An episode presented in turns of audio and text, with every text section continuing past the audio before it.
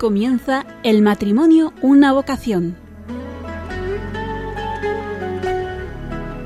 Hoy desde Valencia con Conchita Guijarro.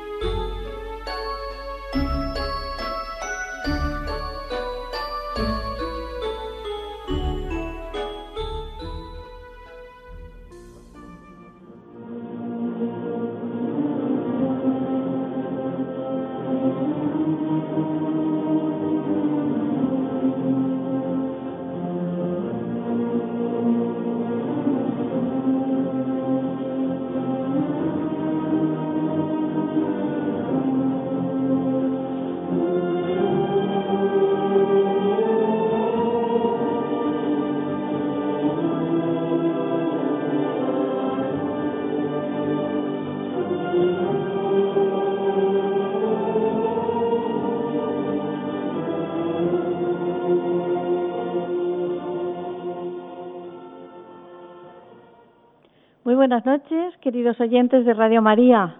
Estamos en Valencia, en la parroquia de San Miguel y San Sebastián, y desde aquí vamos a ofrecerle este programa que hemos preparado con mucho cariño. Me acompaña esta noche Elena Sánchez. Buenas noches, Elena. Hola, buenas noches, Conchita. Entonces voy a leerles el editorial que he preparado en base al título del programa que vamos a tratar, El retraso en la maternidad. Hemos comenzado el mes de mayo, también llamado mes de María, y ayer celebramos el Día de la Madre. En la realización de la personalidad femenina existen dos dimensiones, la virginidad y la maternidad. A lo largo de la historia de la humanidad, solo en una mujer se han dado las dos dimensiones de modo excepcional, y ha sido la Virgen María, la reina de esta casa, la Virgen María, que siendo virgen llega a ser madre del Hijo de Dios de manera que de un modo exclusivo, sino que lo ha complementado. Pero en el resto de las mujeres la maternidad puede ser física o espiritual. Y en este segundo caso puede ir acompañada de la virginidad, que a su vez puede ser consagrada a través de unos votos en una institución religiosa, o la soltera, que vive su virginidad en la labor de maternidad espiritual, en la docencia, la sanidad, el cuidado de los enfermos. La virginidad y el celibato por el reino de Dios no contradice la dignidad del matrimonio. Ambos son dos modos de expresar y de vivir el único misterio de la alianza de Dios con su pueblo. El próximo día 29 de junio de este año celebramos el 20 aniversario de la publicación de la Carta a las Mujeres, en las que San Juan Pablo II nos decía a las madres, Te doy gracias, mujer madre, que te conviertes en seno del ser humano con la alegría de los dolores de parto de una experiencia única, la cual te hace sonrisa de Dios para el niño que viene a la luz y te hace guía de sus primeros pasos, apoyo en su crecimiento y punto de referencia en el posterior camino de la vida. En el punto 1601 del Catecismo de la Iglesia Católica dice, la alianza matrimonial por la que el varón y la mujer constituyen entre sí un consorcio para toda la vida, ordenado por su misma índole natural al bien de los cónyuges y a la generación y educación de la prole, fue elevado por Cristo nuestro Señor a la dignidad de sacramento entre los bautizados. La generación de la prole lleva implícita la paternidad y la maternidad responsable, de la que tenemos amplia información en la encíclica de Pablo VI Humane Vitae. Cada hijo es único y repetible, y la vocación matrimonial nos ayudará a discernir en cuanto al número de hijos. Hoy vamos a abordar el tema del retraso voluntario de la maternidad. Los matrimonios se realizan cada vez con más edad y a su vez retrasan la llegada de los hijos. Y si por eso no fuera ya un problema, recientemente varias empresas multinacionales han dicho que ofrecen a sus empleadas retrasar la maternidad congelando sus óvulos a cambio de un incentivo económico, a fin de no interrumpir sus carreras ni la marcha de la empresa. Se entiende por los permisos de maternidad. Para que ustedes conozcan más a fondo los problemas que pueden ocurrir con la congelación de óvulos, hemos traído a nuestros estudios a una gran experta en el tema y a un matrimonio para que nos den su opinión. Y ahora les vamos a poner un corte que hemos extraído del Papa Francisco. Hermanos y hermanas, de entre las figuras familiares, hoy deseo centrarme en los niños como gran don para la humanidad. Ellos nos recuerdan que todos hemos sido totalmente dependientes de los cuidados de otros. También Jesús, como nos muestra el misterio de la Navidad. En el Evangelio se elogia a los pequeños, a los que necesitan ayuda, especialmente a los niños. Ellos son una riqueza para la Iglesia y para nosotros. Nos hacen ver que todos somos siempre hijos, necesitados de ayuda, necesitados de amor y perdón, que son las condiciones para entrar en el reino de Dios. Los niños desmontan la idea de creernos autónomos y autosuficientes, como si nosotros nos hubiéramos dado la vida y fuéramos los dueños en vez de haberla recibido. Los niños nos enseñan también el modo de ver la realidad de manera confiada y pura, cómo se fían espontáneamente de papá y mamá, cómo se ponen sin recelos en manos de Dios y de la Virgen. Sienten con sencillez las cosas sin ver en ellas únicamente algo que puede servirnos, que podemos aprovechar. Ellos sonríen y lloran, algo que a menudo se bloquea en los mayores. ¿Han oído ustedes esta lección fantástica que nos da el Papa Francisco? La está dando en las catequesis de los miércoles, en las audiencias. Yo les aconsejo que entren en, en la página del Vaticano porque son unas catequesis, habla de los hijos, de los padres, de la madre, extraordinarias. Bueno, pues empezamos nuestro programa ya y le voy a presentar a Ana Ote. Buenas noches, Ana. Buenas noches, estoy muy agradecida por, por poder estar aquí. Lo que hay que decir también en el currículum que soy alemana y de vez en cuando se me traba la lengua. Seguro que no. Es nacida en, en nacionalidad alemana, es doctora en medicina por la Universidad de Frankfurt, especialista en análisis clínicos, es experta en regulación natural de la fertilidad, miembro fundador del Instituto Valenciano de la Fertilidad, profesora del Pontificio Instituto Juan Pablo II para Ciencias del Matrimonio y la Familia, es profesora de la Asociación Valenciana de Orientación Familiar y así, así, bueno, pero esto no me lo salto, Ana. Has grabado, has estado en, en Alemania, México, Cuba y Kazajistán y has grabado sesiones sobre el matrimonio para la televisión esta de Alabama, de la monja, ¿no? Sí, sí, sí.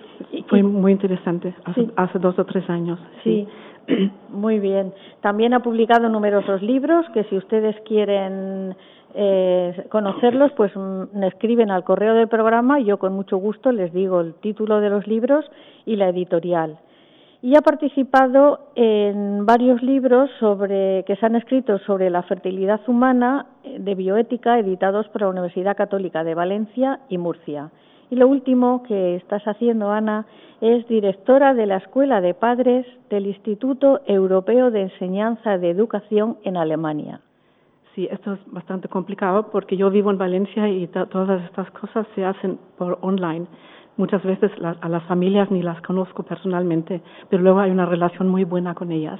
Muy agradecida este, este muy bueno este programa. Muy bien. Pues como ven es una doctora con, con un currículum extraordinario que esta noche nos va a sacar de muchas dudas. Y ahora mm, Elena nos va a presentar al matrimonio que es habitual en muchos programas, son incondicionales Siempre que les llamo me responden y vienen aquí rápidamente. Pues sí, ellos son Juan, que es químico, y Geles, que es doctora en farmacia. Tienen cuatro hijos y están 30 años casados. Eh, son estudiosos de unas de temas, perdón, de temas relacionados con la educación de los hijos, colaboradores de un club juvenil y de la Asociación Gastronómica y Orientación Familiar, ¿no? ¿Me equivoco? ¿Bien? No, sí, muy bien. Hola, buenas noches. Buenas noches. Buenas noches. Lo, Conchita. pri- lo principal es que sois padres de cuatro Eso hijos es. maravillosos, ¿eh? que yo los conozco, y que os doy la enhorabuena por esas cuatro joyas. Bueno, pues empezamos con Ana y le voy a hacer una pregunta porque nuestros oyentes tienen que conocer en qué consiste la fertilidad de la mujer y qué relación hay entre edad y mujer y fertilidad. Sí, todos estos temas complicados se basan en la fertilidad, sobre todo en la fertilidad de la mujer, que es distinta a la fertilidad del hombre, porque el hombre es fértil siempre desde la pubertad. También va disminuyendo su fertilidad, pero en la mujer tiene etapas que la mujer es fértil a partir de la primera ovulación que ocurre en la, en la pubertad, cuando libera la primera vez un óvulo, y es solamente una vez al mes. Y entonces ya eh, es la fertilidad muy limitada en la mujer. Luego, durante el embarazo, está nueve meses sin ser fértil, luego llega la premenopausia, disminuye la fertilidad, que la menopausia suele entrar en, en más o menos entre 45 a 50, 53 años, y luego ya hay mu todavía muchísimos años de vida sexual posible, pero sin, sin fertilidad. Y entonces no se comprende muy bien por qué hay tantísimo miedo a la fertilidad y por qué se intenta eh, suprimirla cuando en realidad es un don. Entonces, para lo que se refiere a este programa, hay que tener en cuenta que las mujeres creen que mientras tienen la regla son fértiles y, y no se preocupan mucho, pero esto no es, no es así que la fertilidad va disminuyendo con la edad. Como ya hay un factor eh, negativo, que hoy en día las parejas se casan bastante tarde, sobre todo yo doy cursos prematrimoniales y veo la, las edades que suelen ser de 28 años, 29, 30 y los hombres a lo mejor 32 años. Entonces, si se casan tarde, encima retrasan el primer hijo, eh, más problemas tienen, que la edad media de las mujeres en España de tener el primer hijo suele ser 32 años que luego que si aún quieren conocerse y, y eh, arreglarse todos sus problemas eh, económicos cuando se deciden a tenerlo un primer hijo muchas veces no viene. Lo que tienen que saber que aunque la mujer ovule todavía y tenga la regla que los óvulos pierden de calidad y eh, también la recep receptividad de las mucosas del útero disminuye y entonces la edad más fértil es entre 25 a 35 años a lo mejor y lo que tiene que ver con el tema de esta noche coincide justamente con la edad de, de carrera profesional y desarrollo profesional y cuando más necesarios están en las empresas y entonces muchas veces eh, se ven eh, obligadas a retrasar la, la maternidad. De momento lo dejo aquí para Sí, no pero- sé si no hablo demasiado. No, Sí. muy bien, muy bien, lo has dicho muy bien, Ana. Lo que, lo que yo me gustaría decir a, a las que nos estén escuchando, que lo más importante de esta vida es ser madre. Y más si, estás enamorada de, de, de tu novio o de tu marido. Que la carrera profesional, ¿verdad, Elena? Mm, No importa tanto como la maternidad, porque un ascenso, un aumento de sueldo, pues puede ser momentáneamente bueno, pero es más importante ser madre y tener hijos que el, ascenso profesional, porque ¿cuáles crees que tú que son las razones para que se recurra a la congelación de los óvulos? Esta, la que he dicho yo de las multinacionales, que quieren que la mujer en la, en la etapa fértil desarrolle su trabajo en la empresa. Sí, esto mm, eh, en realidad es engañar a las mujeres porque si yo digo que los óvulos están perdiendo calidad y la, el- las mucosas del útero también no reciben igual de bien, eh, un- no implantan igual de bien a un embrioncito, quiere decir que pueden retrasarlo con tranquilidad eh, hasta que tengan a lo mejor 45 años y, y viene mejor, es un engaño porque si eh, si viéramos las cifras reales para todo esto, eh, son engañantes porque eh, siempre cree la gente en medicina funciona todo un 100% y eso no es verdad. Que el, pues voy a contar a una, una anécdota que el otro día me contaba un señor que su mujer se había hecho la ligadura de trompa y dice, ahora se ha arrepentido y quisiera tener un hijo y dice, el único inconveniente que ve él, que una fecundación in vitro vale 6.000 euros. Pero digo, ¿pero qué están pensando? Si creen que, me dice, no, eso hoy en día la técnica está tan avanzada que se ha ligado la trompa, ahora la desligan y cogen un óvulo y la hacen la fecundación in vitro y ya está. Lo que no se les dice a las mujeres que el porcentaje de éxito es muy bajo que también con la congelación de los óvulos eh, dicen que hay un 65% se consigue eh, un embarazo, pero engañan porque un, embarazo no quiere decir un parto. Embarazo es, se refieren a fecundación, consiguen que se fecunde un óvulo, pero de ahí a que llegue a implantarse, eh, aún queda un camino. Se, embarazo 65% y eh, luego implantarse el embrioncito en el útero un eh, 45% solo. Y si la mujer lo ha, donado el óvulo cuando era menor de 35 años. Entonces es un engaño muy grande si decirles, prometerlas a las mujeres, encima con dinero, que pueden retrasar tranquilamente la maternidad cuando a lo mejor de forma natural hubieran tenido todos los hijos que hubiesen querido y con este procedimiento Luego se llevan el gran engaño que no, no lo consiguen, que nunca, nunca, en medicina no existe el 100%. Sí, pero Ana, mientras están metidas en ese mare magnum del retraso, de la congelación, de la fecundación, ahí va mucho dinero en juego. Es, es el tema económico siempre. Sí, justamente eh, cuando se empezaba con la fecundación in vitro, también era la, la indicación al principio es para ayudar a las mujeres que de otra manera no podían tener hijos. Luego se ha convertido en un negocio que cuando yo quiero y como quiero y, si al final decir que quiero un niño o una niña o con pelo rubio ojos azules. Y entonces con la congelación de óvulos ocurre lo mismo que antes había dicho indicación médica, que eso se puede comprender, para mujeres que tienen algún problema, por ejemplo, pueden tener eh, problemas, un cáncer de ovario y necesitan radioterapia, lo cual eh, afecta muchísimo la fertilidad, puede destruir óvulos y, pero, luego ahora se ha convertido en una indicación social. Como ya hemos dicho que las empresas y todos ahora dicen que queremos disfrutar, que son los mejores años de la vida y ya tendremos los hijos más adelante y ese retraso de la maternidad perjudica al matrimonio, seguro. Vosotros, desde vuestra vocación matrimonial, ¿qué opináis sobre el retraso de la maternidad? Bueno, pues yo creo que es una pena, ¿no? Que un matrimonio joven que se casa con la ilusión de, de tener un éxito en la vida, ¿no? Porque yo creo que aquí hay un error en lo que se considera hoy éxito, que es eh, el éxito profesional, que es lo que estamos viendo, y cómo subir, cómo ganar más dinero, cómo tener más socio, como... Entonces todo ese éxito yo creo que es una pena porque mm, al final no llena tanto como la verdad el verdadero éxito familiar, es decir, vivir para, para tu marido, para tu pareja, para tu matrimonio y luego que recibir pronto los hijos, porque creo que es una, una fuente de alegría. Y yo creo que hay un poco de problema en, en la sociedad actual, en los, a lo mejor en los propios matrimonios, que, que no vendemos suficientemente bien el regalo que supone la llegada de un hijo, o sea, y toda la vida de un hijo, ¿no?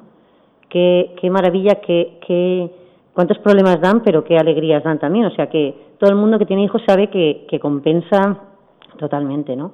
Entonces yo creo que es una, un problema que hoy existe en, esto, que deben saber, o sea, debemos entre todos enseñar a, a nuestros jóvenes que es una maravilla eh, realizarse en la vida familiar y luego, pues, intentar, pues sí, también realizarse en otras facetas, pero que la que más feliz te va a hacer va a ser la familiar. ¿Qué piensas tú, Juan, de esto? si, mi, mujer lo ha dicho, yo pienso exactamente lo, que dice. Lo mismo, pero por dos. Pero por dos, ya son 30 años. Pero sí que es verdad que a veces eh, eh, las parejas, y sobre todo, pues bueno, jóvenes, pues tienen unos miedos, muchas veces infundados, miedos que bueno, que todo el mundo hemos pasado por ahí, y bueno, que buscamos la las condiciones apropiadas para, para, para, eh, para la venida de un, de, un hijo. ¿no?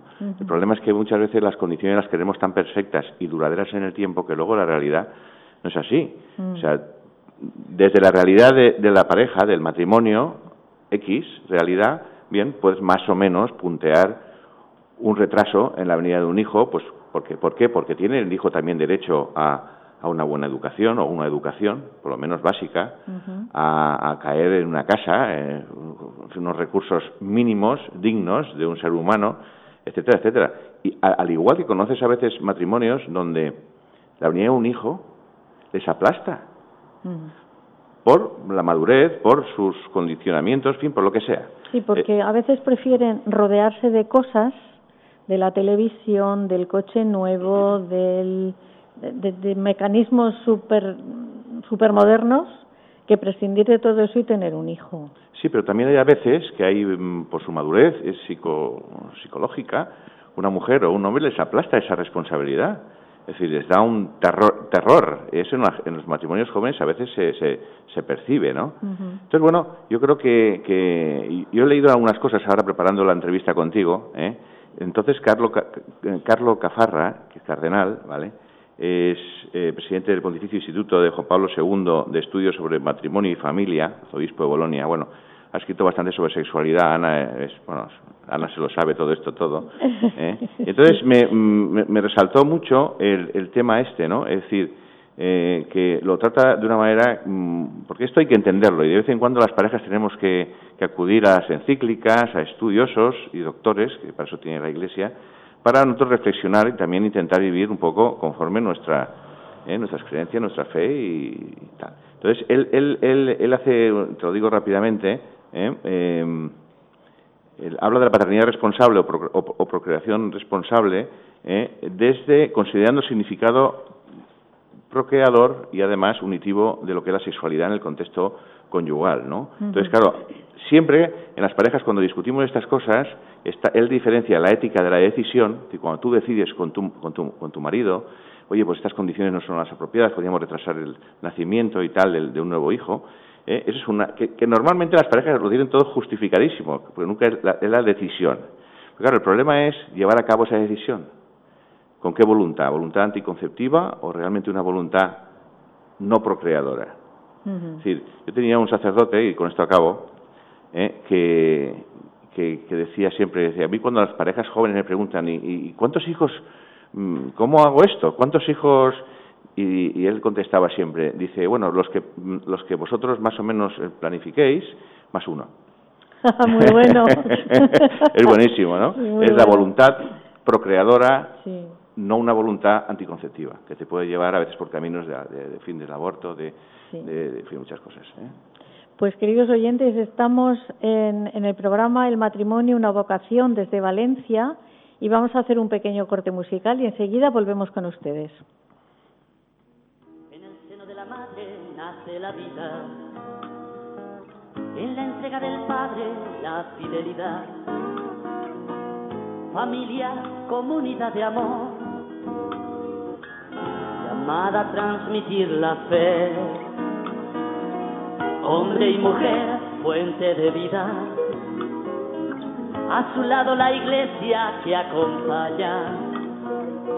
Juntos son semillas de esperanza imagen de Dios que solo ama, solo tienes luz. Brilla, solo tienes luz. Brilla y vive. La luz es Cristo y los santos que le siguen. Ven, vamos a construir.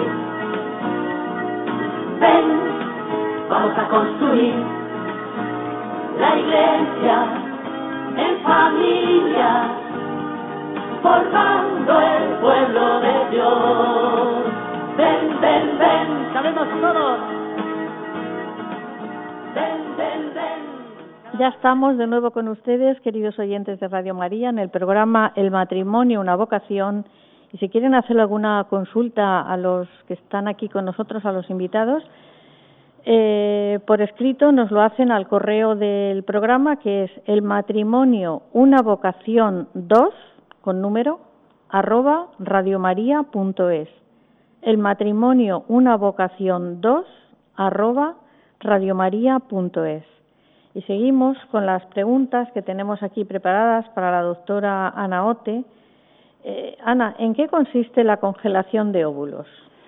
Sí, primero tengo que decir que se habla de congelación de óvulos cuando hoy en día eh, casi se ha eh, abandonado esta técnica y se, ha, mm, se lleva a cabo una vitrificación de óvulos, que la técnica es mucho mejor porque la congelación, el óvulo, el ovocito es una célula muy grande que tiene muchísima agua en, en su interior, en su citoplasma, es que lo siento mucho que soy un poco más científica porque eso es por mi profesión, me, me cuesta. pero muy bien, se te entiende muy bien, Ana. Sí, Y entonces cuando se congela se pueden eh, crear eh, cristales que pueden dañar a la célula y dañar a la célula ya hace el óvulo inútil. Y entonces con la vitrificación es un procedimiento súper rápido eh, que evita todo este la formación de cristales y se congela luego o se vitrifica bajo menos 193 grados y, se mete en un tanque de, nitrógeno. Por lo que estabas diciendo antes, que la gente comenta en el autobús que se ha donado óvulos, se gana el dinero con eso, tengo que decir un, poquitín lo, qué complejo es todo esto.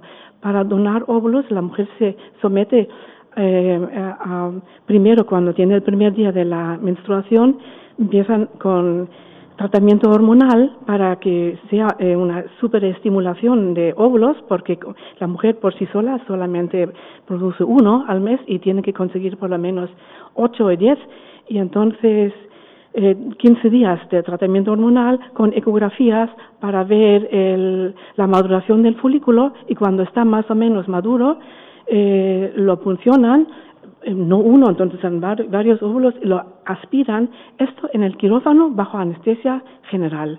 Y entonces, voluntariamente, someterse a esos procedimientos es una locura porque todavía hay, o siempre habrá complicaciones también por anestesia. Y entonces, eh, lo que cobran aquí, donaciones en realidad en España están, eh, cobrar por donaciones de órganos está prohibido en España, pero eh, dan eh, estos 600 a 1000 euros por, por desplazamiento, por sufrimiento que han tenido, pero no por, el, por donar el óvulo. En Estados Unidos sí que pagan bien, pero ganarse la vida así es un procedimiento muy, muy dañoso que no comprendo cómo la gente se somete a esto por 600 euros. Y entonces eh, se, se vitrifican estos óvulos y ahí están Oye, después de oír a la doctora, ¿qué pensáis vosotros de este tema? Qué fuerte, ¿no? Bueno, yo es que... Yo no sabía que tenía que hacer anestesia general y... Yo lo veo eso muy... Para mi mentalidad muy complicado, ¿qué quieres que te diga? y, me da terror, claro, decir que tengamos que, que, que, llegar a esa. Más yo tengo una anécdota, una anécdota en todo esto, de un, un matrimonio muy joven que no podían tener hijos, ¿eh? de una aldea, y además es, es, cierta, ¿eh? Y, y, tuvieron un hijo después de un sufrimiento enorme de la mujer, porque se ve que todas esas, esas técnicas, pues hay gente que, lo llevan mejor y lo llevan peor. Pero es curioso, ¿eh? hablando también de un poco de la ética, donde pasaron los años y bueno, tuvo un hijo, una hija, y yo le di la enhorabuena, hombre, enhorabuena, has tenido un hijo, tal, cual. Y espontáneamente, una persona de no, no, no muy ilustrado, ¿no? Me dijo, sí, pero lo malo lo malo, digo, ¿qué pasa es lo malo? Dice, es que tengo tres o cuatro Juanitos por ahí congelados. Es decir, que dentro de la ignorancia, pero ahí hablo el corazón, es decir, en el sentido de que sin ningún tipo de ilustración, ningún tipo de tal, después de haber pasado todo el sufrimiento de tener un hijo, y luego han tenido dos más. O sea, es decir, pero uno es natural, ¿eh? Con lo cual significa que, bueno, tenemos ahí un tema muy pendiente. Es que tenemos un problema con el tema de los embriones congelados, pero ese haríamos otro programa. Sí, sí, Porque si no, el retraso de la maternidad por causas, mm, aquí estamos tratando el retraso de la maternidad por causas económicas, por causas laborales. Y mm. la verdad que esto no lleva a ninguna parte ni a la felicidad, ¿no crees, Ana?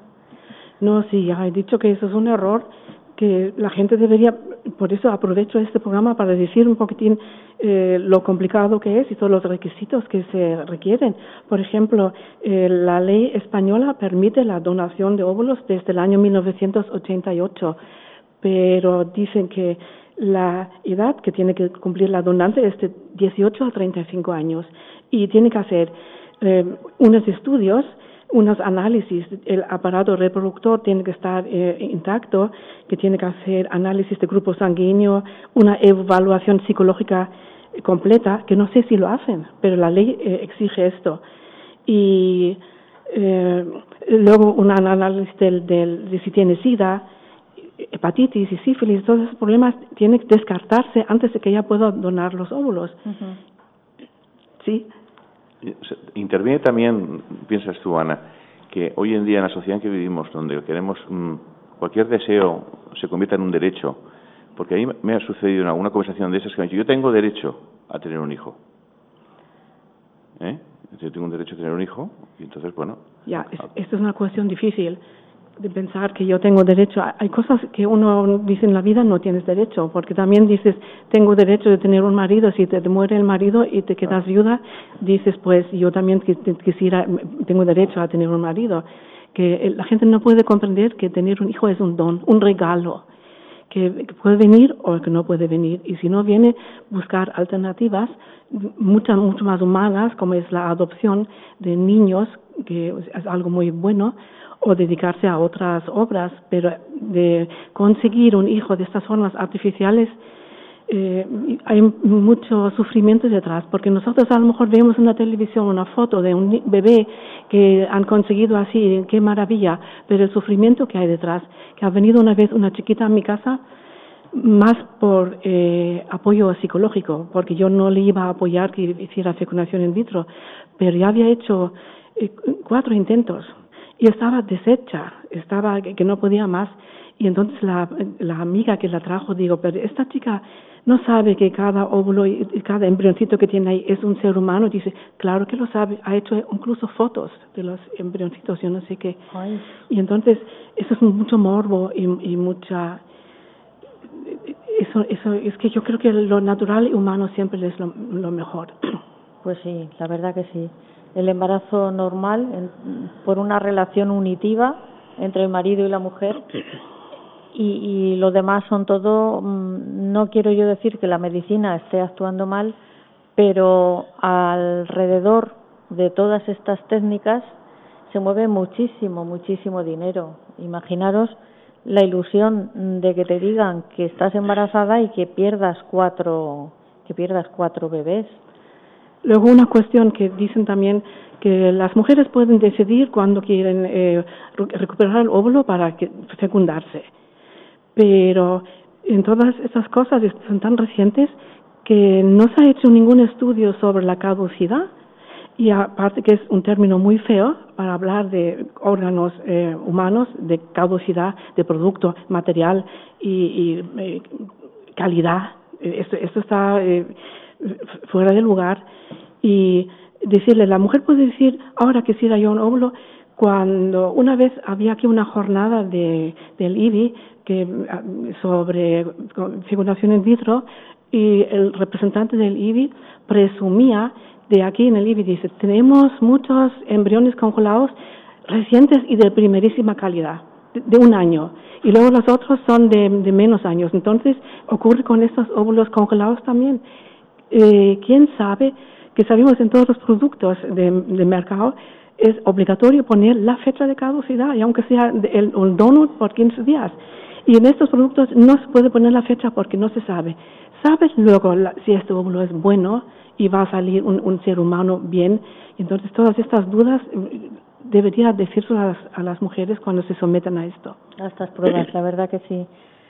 Es un tema muy difícil, un tema muy duro, y la verdad que nos estás aclarando muchas cosas, pero que eh, yo creo que someterse a todas estas operaciones, todas estas maniobras, pues mm, tiene que conllevar mucho dolor para la mujer y bueno y para el marido, si en realidad eh, los dos están en, en el mismo tema. Yo tengo aquí que preguntarte, Ana, ¿cuál es el índice de éxito en este procedimiento? Ya has dicho algo, pero ya, ya, lo, ya, lo has dicho, ¿verdad? Lo había dicho un poco al principio que si hay unas empresas que recomiendan esto a las mujeres y encima les premian con algún o les ayudan con, con, con un apoyo económico, es engañarles muchísimo porque luego si dicen ahora es el momento, ahora viene bien, viene bien, que luego no funciona.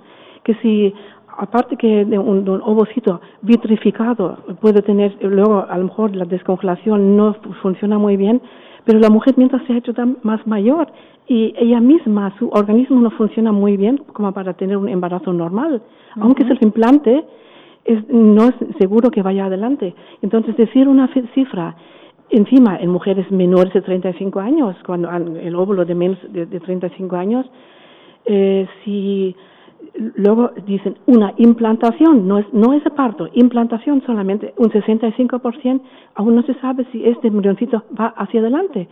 De partos no hablan. Entonces, la gente como no conoce bien los conceptos, lo que es fecundación o concepción, implantación, no se lo, no se lo plantean. Que dicen que embarazo conseguido creen que, que, que es el parto ya. Entonces, esto hay que decirles a las mujeres, a mí que hagan lo que quieran si tienen libertad para decidir, pero que se diga la verdad. Las personas tienen derecho de saber la verdad. Esto.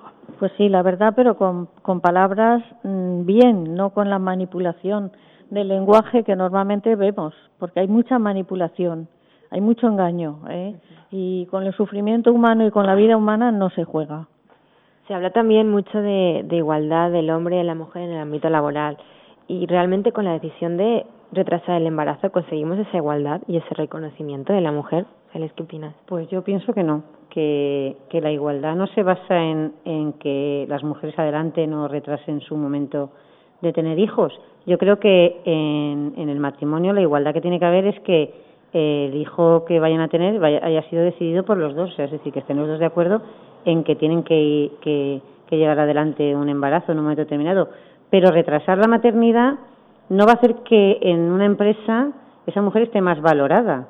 Puede que a lo mejor consiga un escalafón superior en el, pero como mujer no puede estar más valorada, sino que al revés pienso que, que, tendría que, que, dar su maternidad como un valor en el trabajo. Es decir, tenemos que pensar que, que así como el ambiente laboral es de hombres y se está intentando que sea cada vez más equitativo porque siempre lo han llevado hombres, yo creo que en realidad lo que hay que llevar ahora es, aparte de la igualdad con la mujer, es la maternidad al trabajo. Es decir, tiene que llegar a ser un valor en el trabajo, es decir, una mujer que, que madre de familia numerosa tiene un valor añadido que no lo puede tener pues otras personas para gestionar cualquier cualquier empresa. Sí, sí.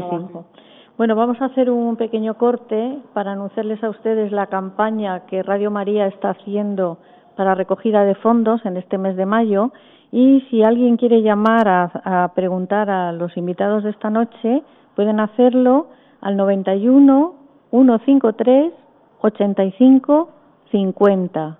91 153 85 50.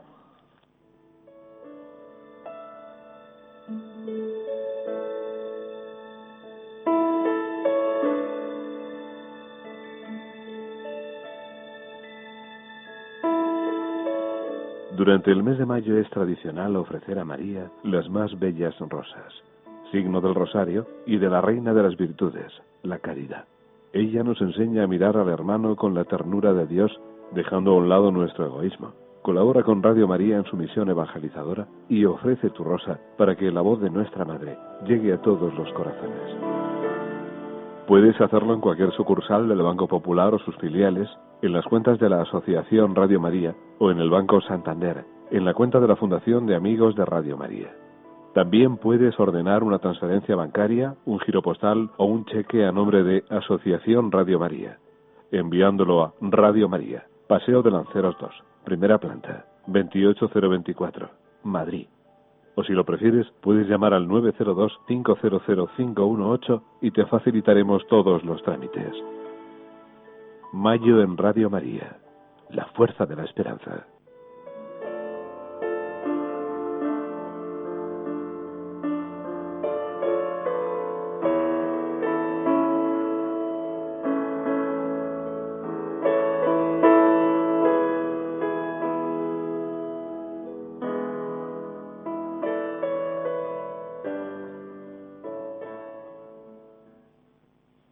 Estamos de nuevo con ustedes, queridos oyentes de Radio María. No duden en colaborar con la emisora de la Virgen porque, mm, como ustedes saben, aquí no hay publicidad, aquí no hay ingresos que no sean los que no hacen nuestros queridos oyentes.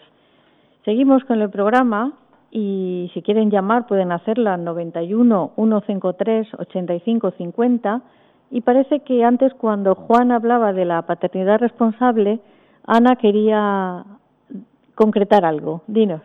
Bueno, yo la paternidad responsabilidad, paternidad responsable en realidad es mi tema, pero no me acuerdo muy bien lo que lo que él ha dicho.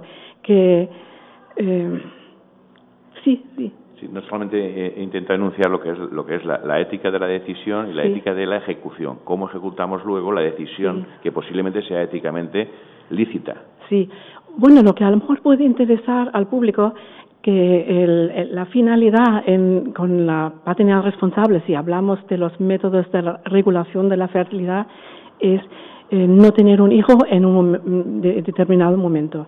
Que voy a decir que Juan Pablo II es una persona que ha escrito el libro Amor y Responsabilidad, que ha propagado eh, la, eh, la, regulación natural de la natalidad, porque en los confesionarios ha visto los problemas de los matrimonios jóvenes y además hoy en día con la situación difícil que tenemos, uno no puede tener así tantos hijos como a lo mejor quisiera de paso también hay que decir, como mi tema también era al principio la fertilidad, la fertilidad no es tan grande como para tenerle tanto miedo. Hay muchísimas parejas que buscan el bebé y no viene, justamente porque han retrasado demasiado la edad. Eso, eso es importante saberlo. Pero saber también que eh, lo que iba a decir, la diferencia entre la regulación natural de la natalidad con la anticoncepción artificial pueden decir si es lo mismo, que tampoco quieren tener los hijos y por qué una cosa está éticamente bien y la otra no. Pues dice la Iglesia sobre esto que si uno conoce estos métodos y dice que están muy bien, que son muy ecológicos, que no, tienen, no tienen efectos secundarios, no cuestan dinero, nos gustan más que todo lo artificial, pero hijos, la verdad es que mucho no, no, no tenemos, tenemos uno o dos y con eso ya está bien. Con mentalidad esta egoísta, la Iglesia tampoco lo permite. Eso, eso lo tiene que saber porque siempre dicen, ¿por qué una cosa la Iglesia lo permite? Cuando se utiliza estos métodos con mentalidad anticonceptiva, no lo permite tampoco.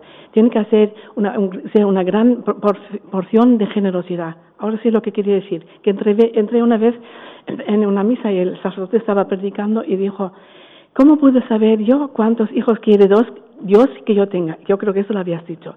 Y entonces dijo el sacerdote, quita de las gafas del egoísmo y ponte las gafas de generosidad que siempre hay que tener un poco de generosidad para tener los hijos.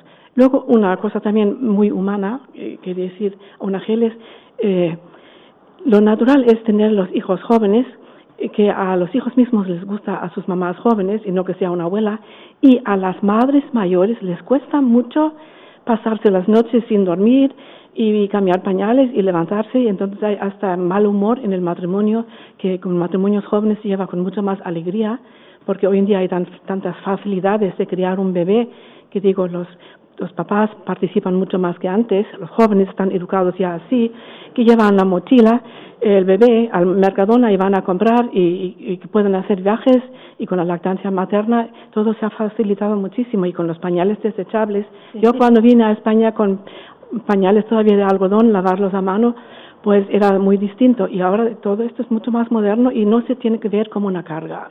No, al contrario, tenemos que aplicar, como tú has dicho, la generosidad. Y hay un santo de, de, de nuestra época, San José María, que decía, Dios no se deja ganar en generosidad. Si tú eres generoso con el Señor, el Señor te recompensa, pero de aquella manera, muchísimo. Elena, creo que querías tú hacerle una pregunta a Ana. Sí, en lo que estábamos hablando antes en cuanto a la congelación de óvulos, eh, ¿cuánto cuesta? ¿Cuánto cuesta? Pues. Por lo visto, en, yo ahora mismo no sé si la Seguridad Social eh, mm, tiene esos procedimientos, pero en las clínicas privadas, unas, aquí en España, unas 2.500 euros. Porque dice, está también incluido, cuando yo os he dicho los análisis, todo es carísimo, también el mantenimiento de los ovocitos vitrificados, eso también se tiene que tener en cuenta. En Estados Unidos valen hasta 20 mil dólares. Mm. Madre mía. madre mía. ¿Y qué consideraciones éticas nos dices, Ana, y posibles alternativas? Alternativas, ya. Consideraciones éticas lo entendemos con todo lo que hemos dicho esta noche, la manipulación del, del acto sexual y todo lo que procede de ahí. Eh, no está no es éticamente eh, aceptable pero también mm, mm, siempre me gusta insistir en que la Iglesia da alternativas para todo la Iglesia es, es, es maestra en, en humanidad entonces, alternativas hay que, por ejemplo, se puede eh, coger eh, tejido ovárico, pero yo me refiero ahora a problemas de salud, de cáncer, cuando a lo mejor se, existe el peligro de que la mujer se va a destruir su fertilidad por una enfermedad. Se puede extirpar eh, algo de tejido de ovario, esto, congelarlo y luego cuando haga falta volverlo a implantar esto está éticamente eh, correcto y bien. Y de hecho, de esta forma ya se han conseguido bebés. Incluso creo que aquí en el PESET en, en, en Valencia, pero los primeros una clínica en Israel y en la Lubaina, en Bélgica, pero también cuesta, nada es fácil. Pero yo veo que en todas las cosas eh, la Iglesia no, está no prohíbe, sino que eh, busca siempre eh, los consejos de grandes expertos para ver un camino para eh, realizar todos esos problemas, pero a nivel ético correcto. Y no con esas manipulaciones que aparte no son correctas porque se lanza todo sin haberlo estudiado bien. Igual que había unos años de decir que a todas las mujeres menopáusicas eh, las, los parches de estrógenos, cuando luego de repente dicen, no, no, no, hay demasiados efectos secundarios y se quita otra vez. Todas las cosas que tienen que ver con la fertilidad humana, se peca mucho en lanzar las cosas sin haberlo estudiado bien.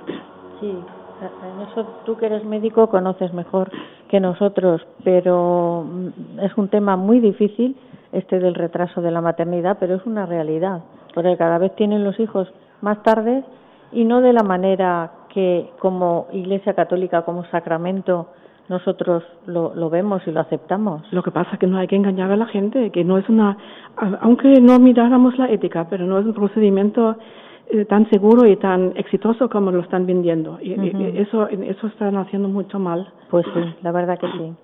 Elena. La ciencia sin conciencia destruye al hombre y a la humanidad. Tenemos que despertar la conciencia y obrar el bien. ¿Qué, qué opináis? Juan. Hombre, yo creo que la, la conciencia es, bueno, ese es el semáforo que tenemos todos en el, en el corazón, ¿no? Que nos hace, se pone ámbar, rojo, verde, dependiendo un poco de las, de los principios que hayamos adquirido y, porque en, en todo modelo de vida necesitas unos modelos, necesitas unos para poder andar. Entonces, claro, en el ejercicio de la libertad, que es específico del hombre, para poder decidir, decidir en el bien no solamente poder decidir, sino en el bien. ¿Y qué es el bien? Y seguimos tirando del ovillo y el bien es todo aquello que suma en nuestra plenitud como hombre, como ser humano. Y nuestra dignidad es tan grande que ante los problemas que se han apuntado aquí en la mesa tenemos que buscar respuestas a la misma altura de la dignidad que tenemos. Es decir, ante estos problemas, respuestas dignas de pertenecer, si se puede llamar entre comillas, a la especie humana que no somos animalitos ni somos. Entonces creo que podemos dar mucho más nivel que, todo esto. ¿eh? Ahí puedo añadir que el gran experto en bioética, el profesor Lejeune de Francia, que creo que está en camino de, de, beatificación, ha dicho una vez, una vez ha hecho la pregunta, ¿la ciencia es buena para el hombre o qué es? Entonces él contesta, la ciencia es buena según lo que el hombre hace de ella eh, puede ser para mucho favor, muy, hacer mucho bien o, o, hasta destruir al mismo hombre. Al mismo hombre. Bueno, yo tengo aquí unas frases sacadas de, de las de las catequesis del Papa y nos dice, voy a leer cuatro o cinco porque creo que es el colofón ideal, además de la oración que luego nos va a leer Elena, también del Papa Francisco. Dice, sí, ser madre no significa solo traer al mundo un hijo, sino es también una decisión de vida. ¿Qué elige una madre? ¿Cuál es la elección de vida de una madre? La elección de vida de una madre es la elección de dar vida. Esto lo dijo en la audiencia general del 7 de enero. Otra. Las madres son el antídoto más fuerte a la difusión del individualismo egoísta Individuo quiere decir que no se puede ser dividido.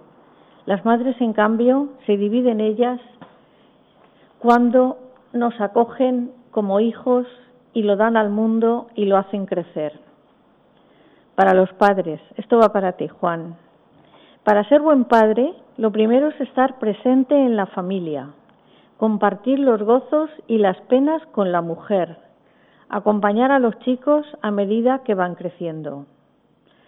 El padre trata de enseñarle lo que el hijo aún no sabe, corregir los errores que aún no se ve en la orientación de su corazón, protegerlo en el desánimo y la dificultad. Todo ello con cercanía, con dulzura y con la firmeza que no humilla. Esto lo dijo el 4 de febrero del 2015. Y por último, ser hijos nos permite descubrir la dimensión gratuita del amor, de ser amados antes de haber hecho nada para merecerlo, antes de saber hablar o pensar, incluso antes de venir al mundo. Es una experiencia fundamental para conocer el amor de Dios. Una sociedad que descarta a sus mayores es una sociedad sin dignidad, pierde sus raíces y se marchita. Una sociedad que no se rodea de hijos, que los considera un problema, un peso, no tiene futuro. Esto en la audiencia del 10 de febrero del 2015. Y por último, qué bello es el aliento que el anciano logra, logra transmitir al joven en busca del sentido de la fe y de la vida. Es verdaderamente misión de los abuelos la vocación de los ancianos.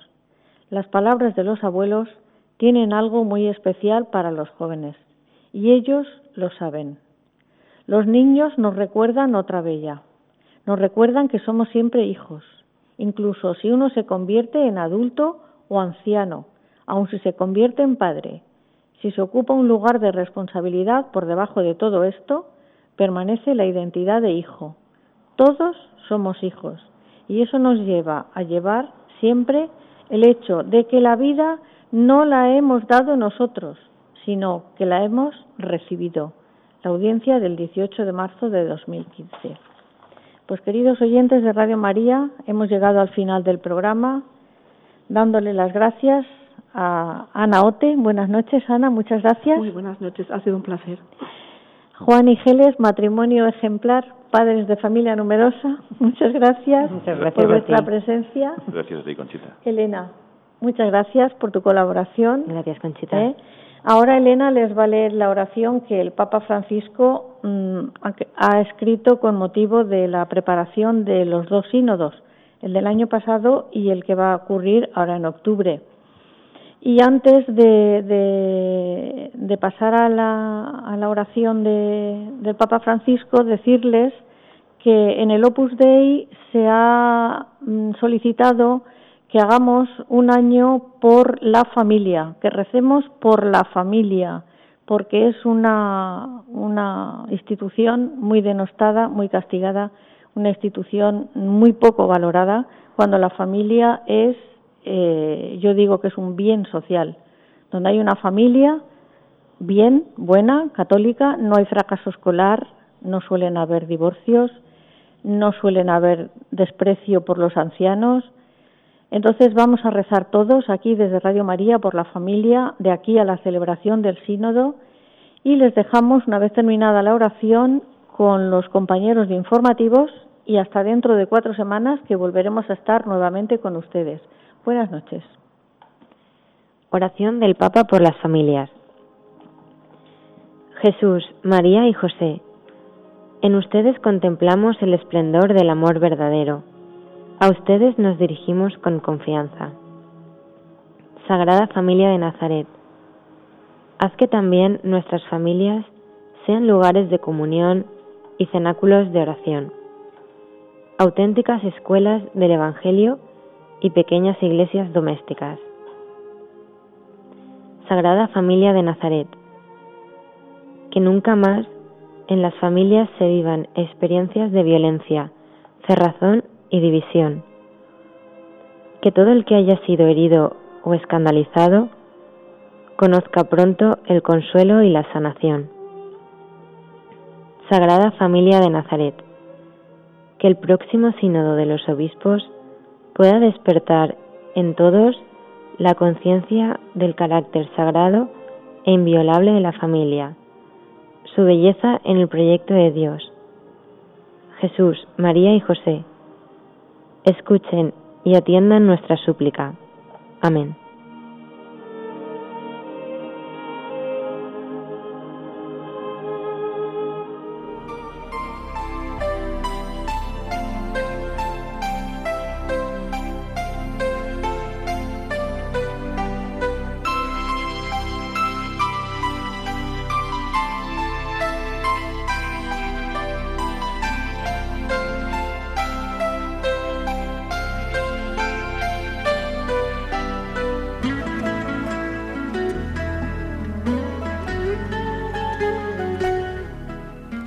Escuchado El matrimonio, una vocación.